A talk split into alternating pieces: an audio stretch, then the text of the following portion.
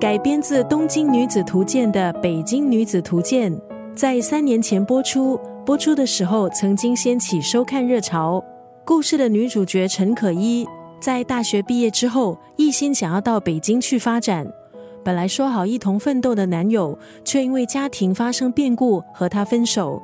陈可依一个人在北京奋斗，深感自己的无力还有无助。但是她咬紧牙根，尽量让自己强大起来。从小公司的前台，在企业上班的白领，故事的女主角一路走来不容易，但是却又无比的坚定。在过程中，她在北京遇到了不同的人，开启一段段不一样的缘分。在生活中，也不断在对与错之间拉扯。剧里其实有好多的金句，围绕着生活、工作、爱情，非常写实，一针见血。今天在九六三作家语录就要分享其中的一句：“没有哭过长夜的人，不足以谈人生。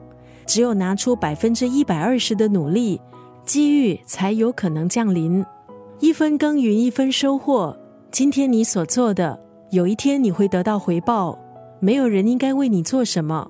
不懈的努力，向内认知，向外行走，应该就是最靠谱的生活方式。”今天在九六三作家语录分享三年前推出的这部剧集《北京女子图鉴》当中的这一段文字：没有哭过长夜的人，不足以谈人生；只有拿出百分之一百二十的努力，机遇才有可能降临。